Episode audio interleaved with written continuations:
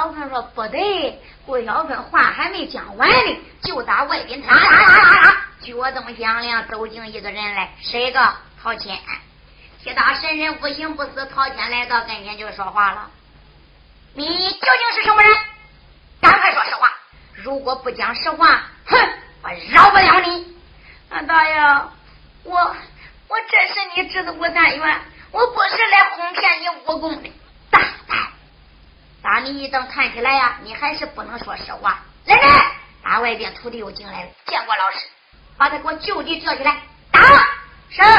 两面就在里边个从缸里把他拽出来了，也不要挪地方喽，就在这个屋子里边拿过绳子把吴三元升空锁绑，吱吱叫的又给他立上二梁上去了，把他吊在二梁下边。老曹先搁那个地方，这个时候坐镇指挥，给我嘿啦，噼里啪啦，噼里啪啦一阵的鞭子，可怜美男子吴三元又叫打死了。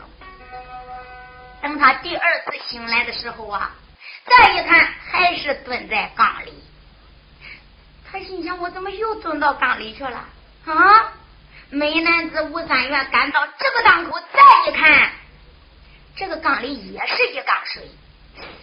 可是有一条，虽然被打的那么样的重，身上面是皮开肉绽、鲜血暴流，可是他蹲在缸里呀，就不觉着身上这个伤口疼痛。他想起来了，先前蹲着那个缸里水呀是通红，通红通红的。这里再一看，他蹲在这个缸里，这个缸里水呀就不那么红了，嗯，就发青了。美男子吴三元心想：这是怎么一回事啊？心里边可正在想着嘞，正搁那难过嘞。此时之间，老陶先问了：“你究竟是谁？讲不讲？”俺大爷。他一不承认，他说他是吴三元，陶谦更恼火，吊起来往死里给我打，把吴三元第三次的又给打死了。等到他第三次再醒转过来的时候，美男子吴三元再一看，仍然是蹲在缸里。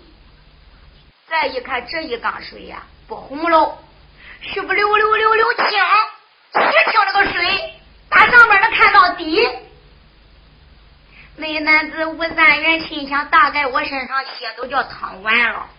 先前那两缸还有点个红意思，这一缸就没有红的了。大概我身上没有血淌了。他心想：俺爹呀，俺爹，你为什么要叫我来找这个大爷呢？要是俺全家死在一起，咱要活活在一块儿，何必你叫儿子我送死来到陶家来？吴三元心里正在难过。可是不觉身上疼痛，这觉身上痒痒。美男子吴三元在里边个用手一葫芦，这个身上的伤疤呀，滋啦就掉了。美男子吴三元就感觉奇怪呀，俺大爷你就不认我，你也该放我走，我好回家去。为什么他给我吊起来一个劲儿打？就在此时，又打外边进来人了。再一看看顾小芬，小芬呐，俺兄弟。我问问你，为什么俺大爷这左三番右五次的把我往死里打？我怎么样，怎么样才能取得他的相信？他要不不叫我的武功，那那我就回家就是喽。郭小凤说回家哪那么容易啊？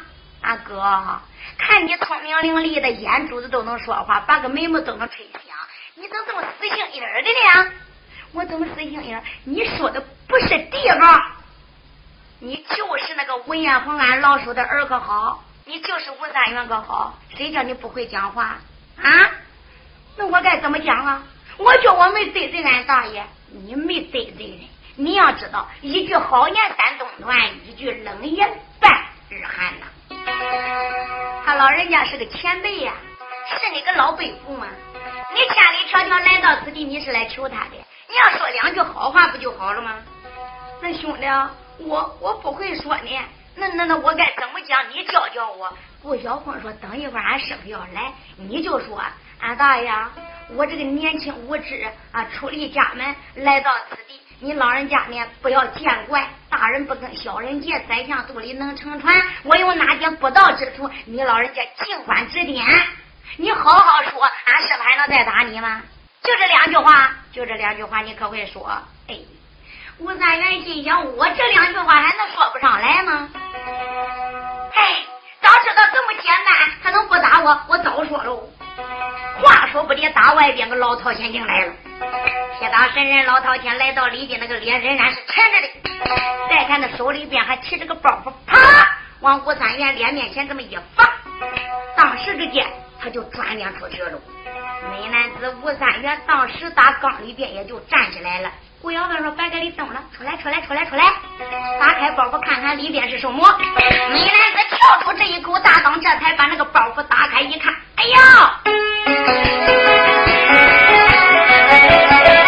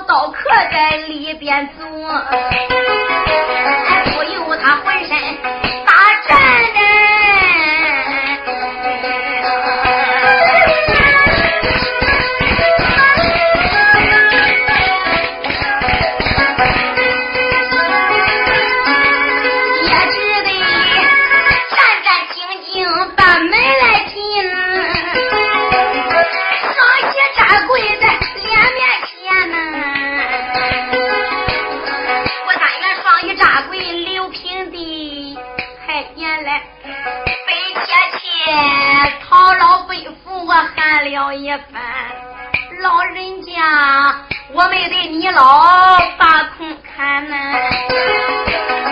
我就是你的侄儿吴三元。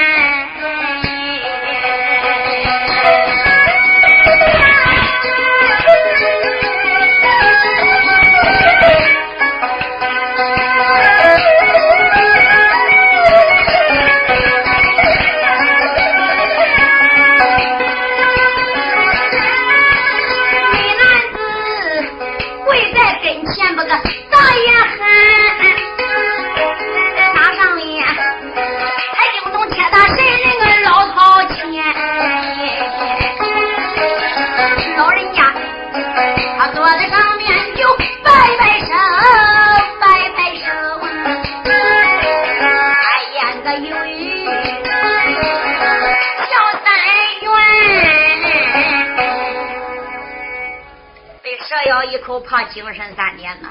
吴三元不连被打了三次，一见陶谦是不寒而栗。可是见着老人家又不能不行礼。大爷，老陶谦把手一挥：“你就是光陵扬州水旱七十二码头的总舵主吴彦恒的儿子。”是的，你真是姓吴叫吴三元，不错。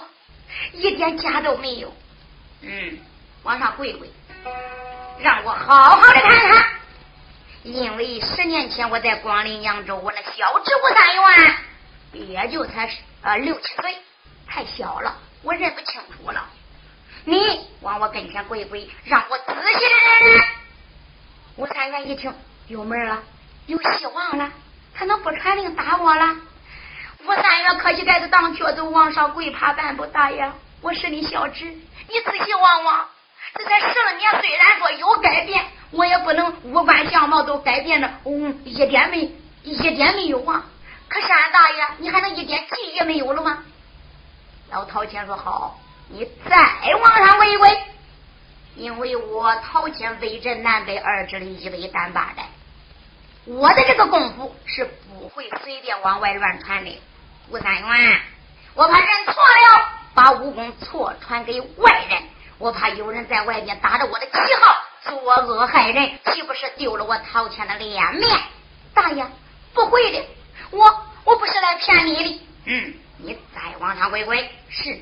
啊往上跪跪，美男子吴三元就已经几乎跪到老陶谦的脚面子上了，这已经来到跟前，没法再往前了。你把头昂起来，让我仔细望望。美男子吴三元赶到这个档口，就把虎相往上边这么一仰，大爷，你望望，我是不是你的小侄吴三元呢？老陶谦瞪着两只的大眼。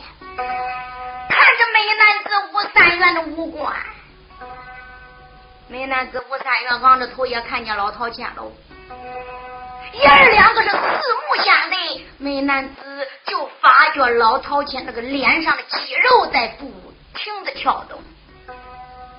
再看那一位老人家是胡须颤抖，眉毛松动啊！再一看他那两只有神的大眼里边就已经。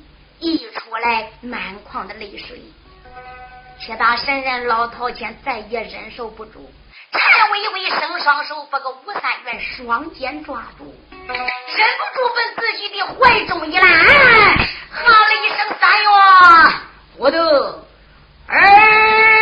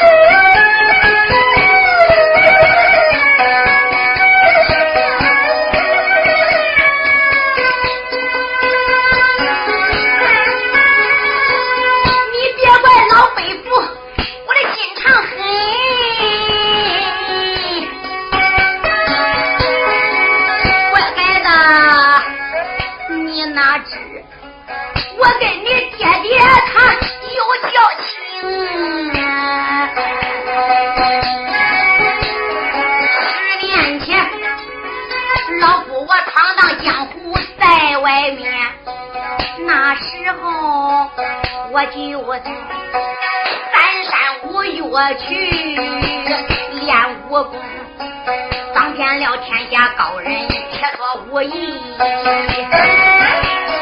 那一天才听到广陵的扬州城。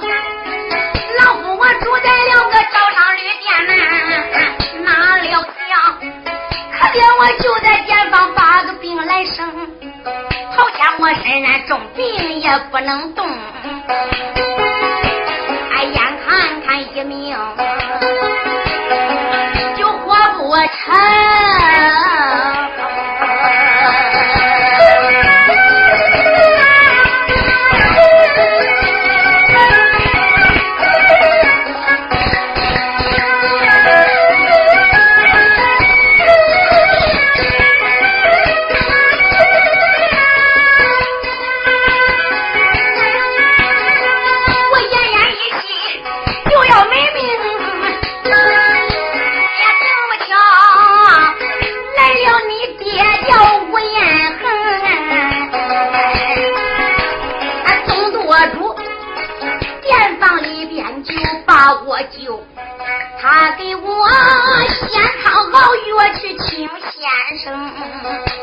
我带到你的家里，那时候多亏了你的个爹娘二老把我照应，在你家养病倒有半年整。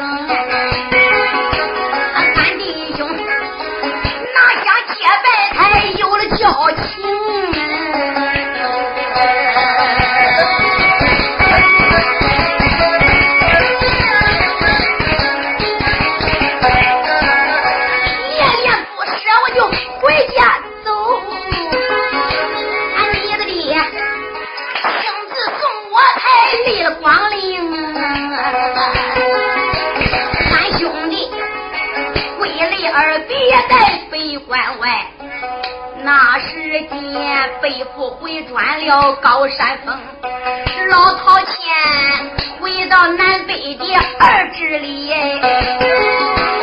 我时刻想念你爹个无言，乖孩子，只因我公事繁忙难脱身走，到现在也没有看望你爹奔扬州。哪能知峨眉的恶僧把你家来害？哪能知你爹爹打断双腿那么伤情？乖孩子，你奉父之命把我找来，还叫你来找北府学武功。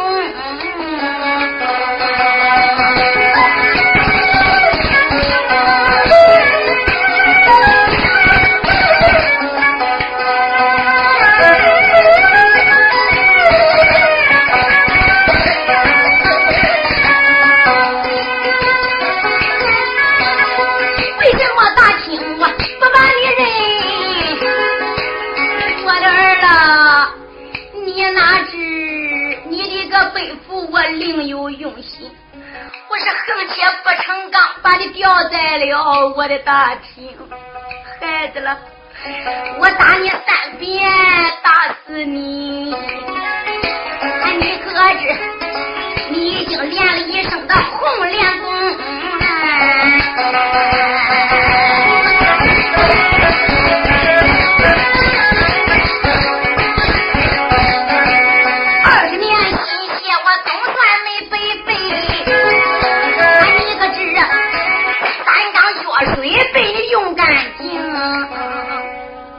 老驼钱说：“你觉着身上还疼吗？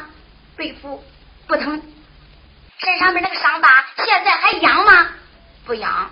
在缸里，我用手一扑噜，那个疤了就掉了，身上也不觉着疼痛。”陶谦说：“孩子，我有幸陪你上广陵扬州去大战恶僧，笑来你广人，替你吴家报仇雪恨。正乃是南北二支里一位单八寨，我是宗下的寨主啊。”现在还有一些事情等我处理，我难以脱身。在这一时之间，我不能跟你上广陵扬州。可是你家这个事情也不能耽误啊，孩子。我也是为了替你家报仇心切，乖孩子，我也想把你造就成一个人才，想把我这一生绝世的武功传授给你。所以在大厅里边，我打了你三遍，狠狠的打。乖孩子，你可别恨我。我是恨铁不成钢啊！我但愿你能现在武功练成，马上就回家打败恶僧，给你爹爹出气。老头先开言，把话来呼啊！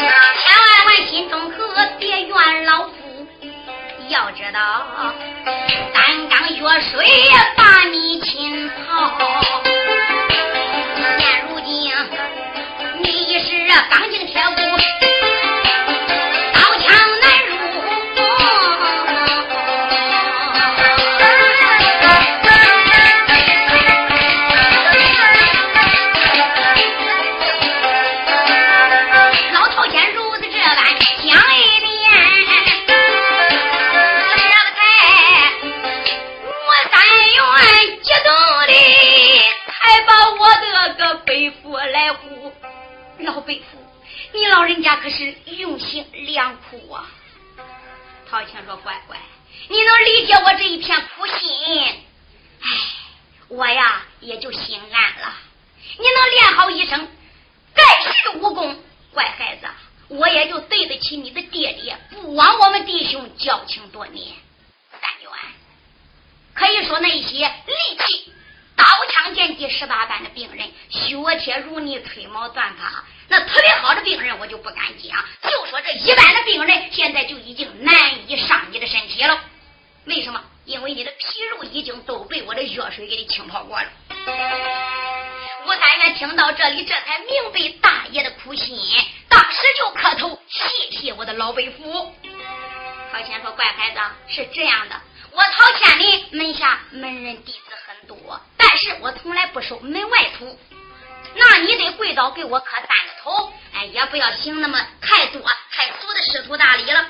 你呢就磕三个头，喊我一声师傅，我们就算是师徒，我就能把我本门的武功传授给你了。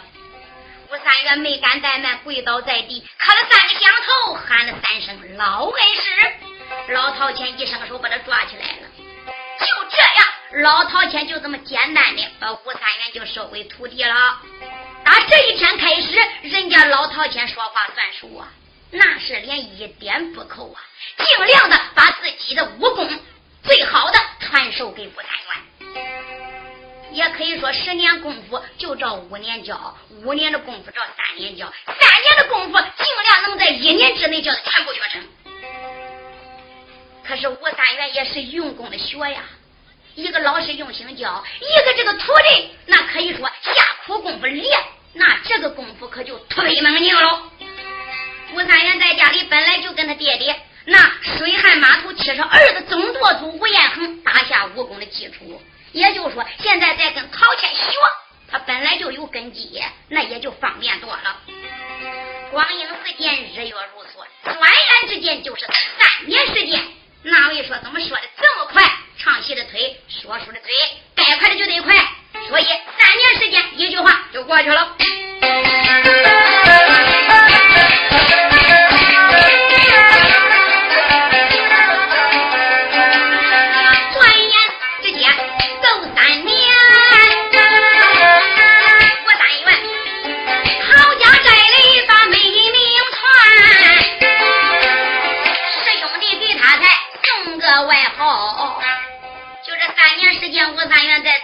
出来个绰号，叫什么？叫赛哪吒的美男子。美男子可以说文武两仪就样样全。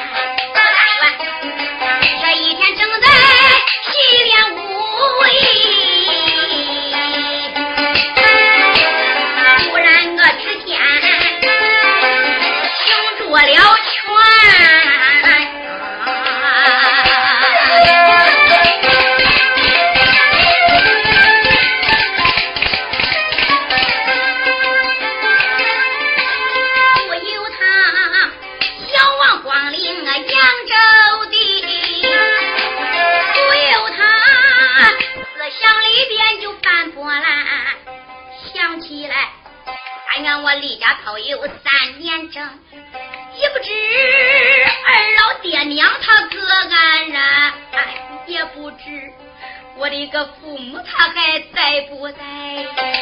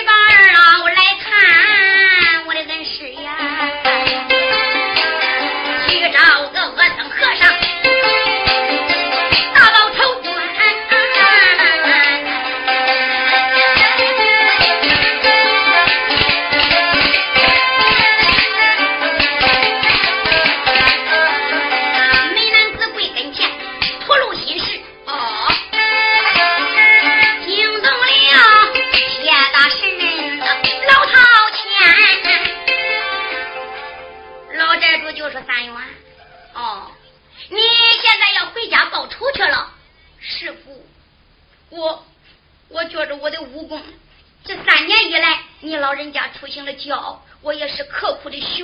我认为打败阿僧和尚，效来你的光阵，恐怕不会能费什么事了。嗯，老头钱哼了一声：“三元呐，那既然你要照这样讲，为师我就不便再经留你喽。我要是再留你在陶家寨学艺，这个一心不能二用啊！你已经私家心切，你一放了心了，哪能再专心一致的练武呢？孩子，你要回家，为师我没有不准的道理，可是有一条，我得要试探试探，究竟你的武功能不能战败峨眉山的十大高僧？那小来密光阵可不得了啊！啊！受到这峨眉派掌门的真传，十大高僧名扬天下，何人不知哪个不晓啊？三元，你既然要回家去，可是你的武功能行，那也就罢了。万一不行，你岂不是白跑一趟？万一再把个小命丢了，那就得不偿失喽。师傅，你的意思，为师我想试试你的武功究竟到没到那个火候，能不能打败人家？武大元一听可就慌了，慌忙行礼：“师傅，徒儿怎么敢跟恩师相比？”哈哈哈哈哈！老道前哈哈大笑：“三元呐，你别说你才学三年，你就再学三年，再学三年，不是为师说的，你也不是我的对手，我哪能跟你比试啊？那师傅，你的意思？”陶谦说：“这样，那在后花园有个凉亭，你知道吧？”师傅，我经常在那个地方练武，我知道凉亭里边有个茶壶，你要能把后边那个茶壶啊给我提到大厅，那我就管放你下山了，那就证明你能够打败了小来密光阵十大恶僧。你要连茶壶都提不来呀，你还得给我安心的好好的练。是，美男子吴三元一听这样来试探于我师傅，这也未免太浅显了。哎不叫众家师兄，你跟我比试，他也不试探我，叫我就是去把个茶壶提来。他阴阳，那个茶壶还不好提吗？你能有多重啊？啊，你就算是铁打的、钢造的，那个茶壶照多讲一百斤、二百斤，我吴三元也能提得动啊。凭我的力气，我就能提动，别说我还一身武功了。美男子心中暗暗的高兴，他心想：这样啊，把茶壶一提来，俺师傅放我回家，我就能去家看看爹娘了。美男子吴三月说：“师傅，那徒儿我就去了。”嗯，小分娘，坏乖行者顾小芬来到里边见过师傅。这样呢，把你师兄带到后花园，能把茶壶提来，我就放他回家了。是是。坏乖行者顾小芬没敢怠慢，喊了声师哥，跟我走吧。便陪着顾小芬就已经在后边来了。列位，这个陶家寨可不小哎，哈哈！穿这远远，时间不大，就来到了后边哪个地点有一片的花园。再一看，看花园里边有一个凉亭。顾小芬就说：“师哥，你看见没有？那个凉亭里边桌子上，那石桌上不是有个茶壶吗？你去提去。”美男子吴三元一看是个乌黑的个大茶壶，嗯，的确比一般的那个沏茶的茶壶啊要大这么一点。但是也不能大的太多哟。美男子吴三元心想，恐怕还许是铁的嘞，不是锡的什么的。嘿，我还能提不动这个茶壶。美男子满心喜悦的，他就迈步奔里边来了。吴三元刚一进那凉亭，一伸手，石桌上边就来抓这个茶壶的把。美男子刚刚这只手才搭到那个茶壶的把子上，还没能提得起来啊！就在这个当口，脑后生风。美男子吴三元反应神速，他知道后边有人偷袭。吴三元这才猛一侧身，山木再一看，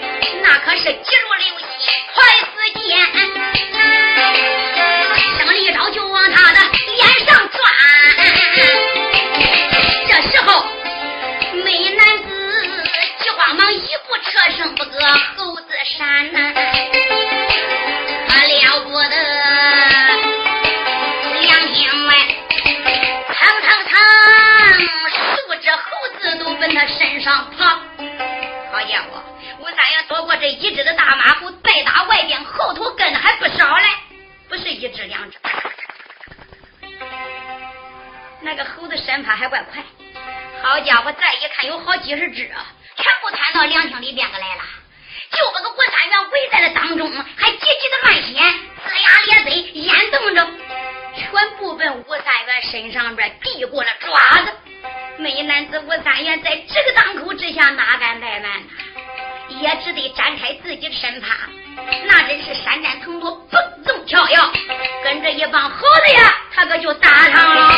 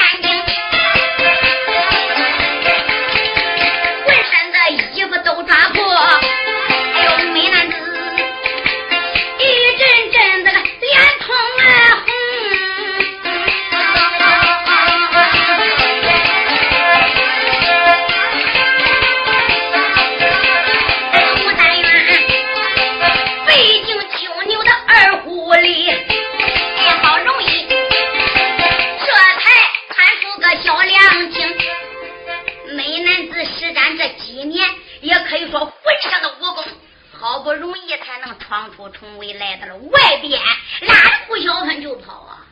弟兄俩慌慌张张跑离了后花园。顾小芬说：“怎么样？”我三元说：“是太厉害了。”弟兄俩来到大厅了，老陶先生呢坐在里边，一看吴三元这个狼狈的模样，他就心里有数了。师傅，怎么样啊，三元？茶壶提来没有？师傅，茶壶没有提来。老陶钱把个脸沉像水似的。吴三元，我告诉你，咱今天开始，天天去给我提那个茶壶，早晚把那茶壶提到我脸前了，你早晚就可以下山了。提不来茶壶啊，你就搁那块给我提一辈子。美男子吴三元有话也说不出来喽，被逼的没有办法，也只得去换身衣服了。还不错。哎他这武功练的还就可以了。虽然我身上衣裳都叫猴子抓烂了还保持他这一张俊美的脸没给抓到。那个脸要抓破是个门面那就没有法见人了。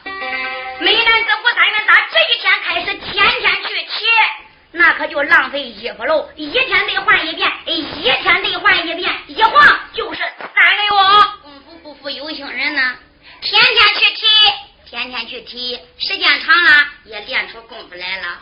天天呢，一天得换一遍衣服。他只要一摸那个茶壶，那几十个猴子就过来了。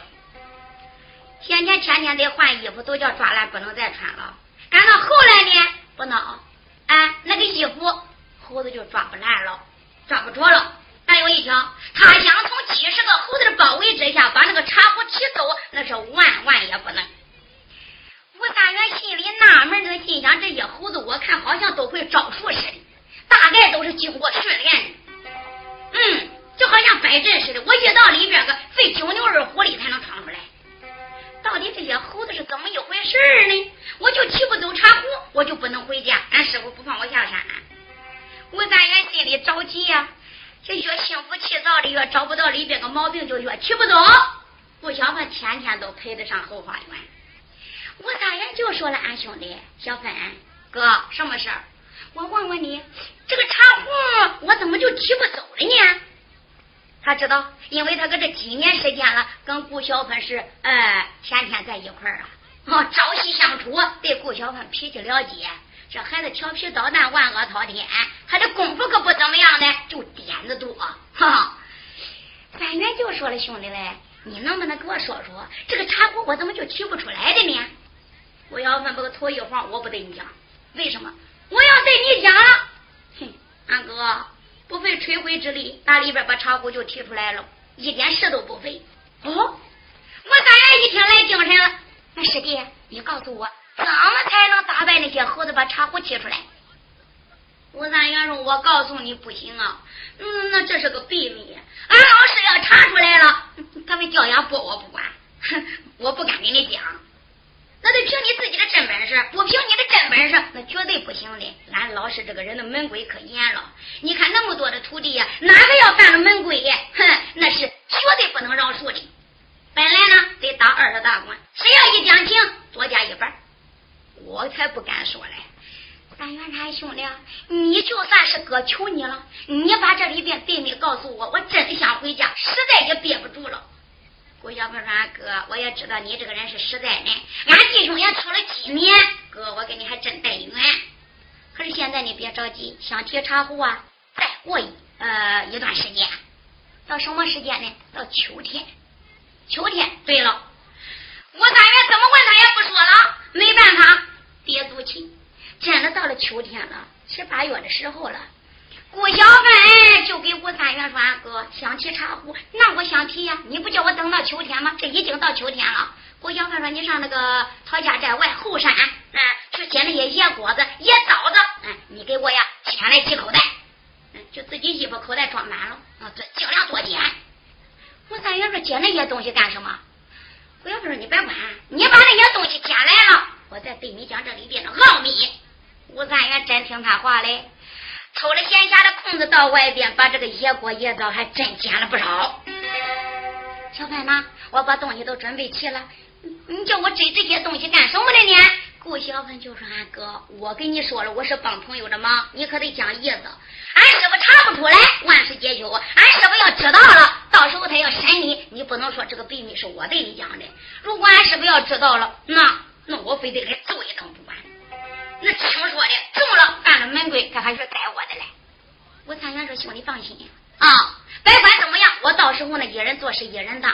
再说只有你知我知，俺俩要不说，俺师傅怎么能知道呢？”顾小芬说：“也有道理。可是俺哥，我对你讲，那个茶壶你提不出来的原因，为什么我提不走？那些猴子都拼命的保护那个茶壶。”顾小芬说：“很简单，盖子一掀开了，嘿嘿，那可就不奥秘了。”那个茶壶里边个盛的呀，都是那些猴子吃的猴食。你想，你把这饭碗给端走了，那猴子能愿意你吗？嗯，那他非要跟你拼命不管。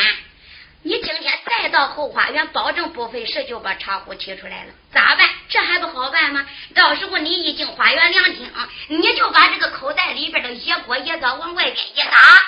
猴子毕竟是猴子啊，人是最高级的动物。是不是？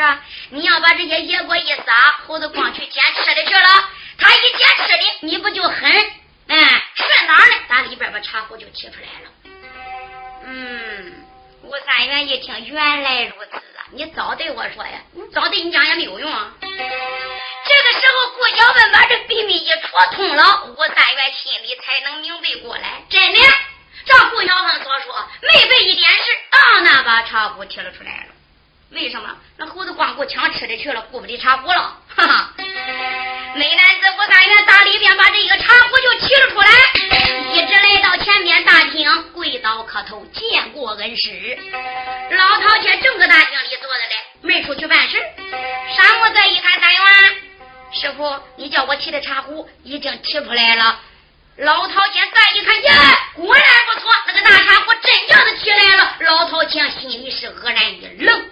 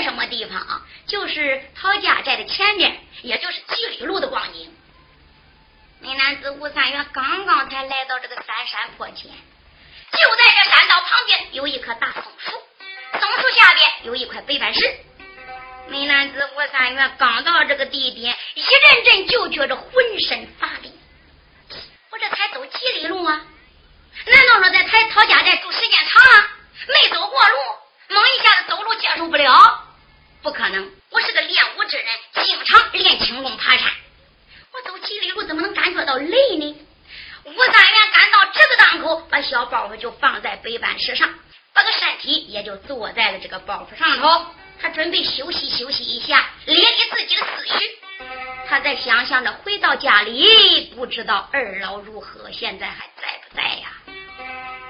美男子就在这包袱上面，刚刚才坐下了身形，忽然。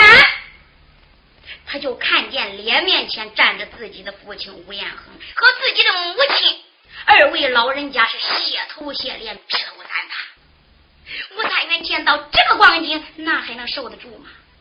慌忙上前一把抓住爹爹母亲，哪知道美男子这一抓，抓了一个空，机灵灵打了个寒战，愕然把眼睛睁开，再一看，自己仍然还在三山坡。原来自己坐在这儿啊，嗨，刚刚打了一个盹。吴三元心里就考虑，这一梦梦的不好啊，看起来我的爹娘是凶多吉少，我得走。美男子吴三元站起来，提了包袱，刚要抬腿离开三山坡，哪料想就在此时，就听着轻轻的、悲哀哀的、叫嚷嚷的，有了叹，有人叹了一声：“天啊，天！”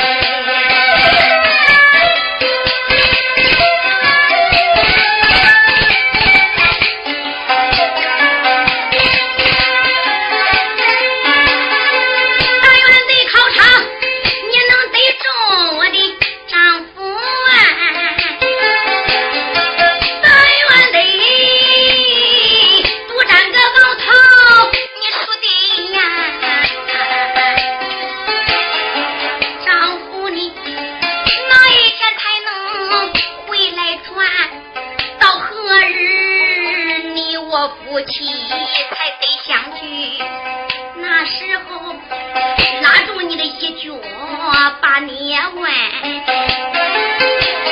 能向人转脸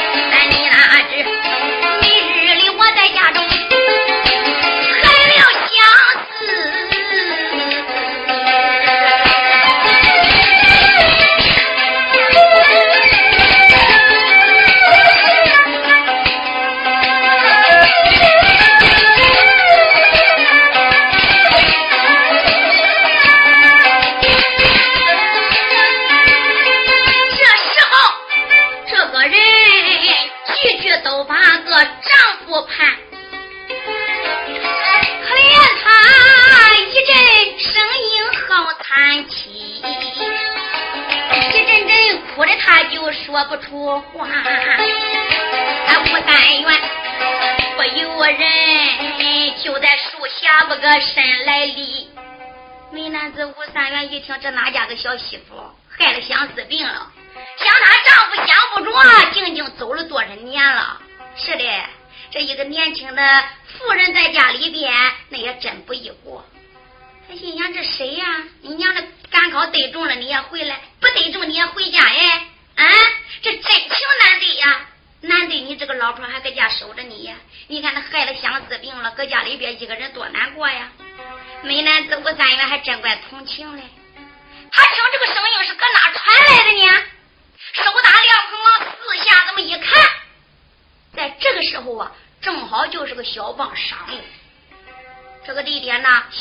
人稀少因为胶东半岛是哎深山一带的地方山连山岭连岭美男子吴三元四下一看没看到人他听这个声音啊好像是打这个上边传下来的。吴三元这才抬头往上边一看啊！吴三元不看这一颗他这山目一看不由得打了个冷战。哎呦！出奇出奇个真出去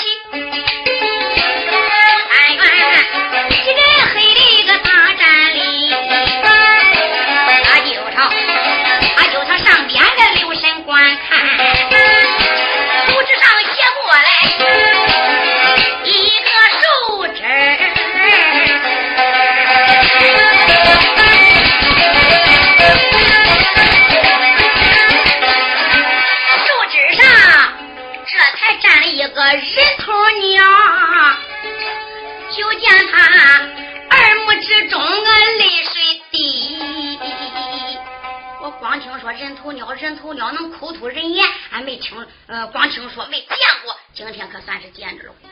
他一看这个人头鸟就站在那个树枝子上，黄黄的小爪子，雪露的小血包，那两个翅膀呢还是有点红莹莹的，那个身上毛啊可好看了，可是那个脑袋、啊、可不是鸟的头，就好像是个人头，哎呀，还是个大姑娘人头嘞，要多漂亮有多漂亮。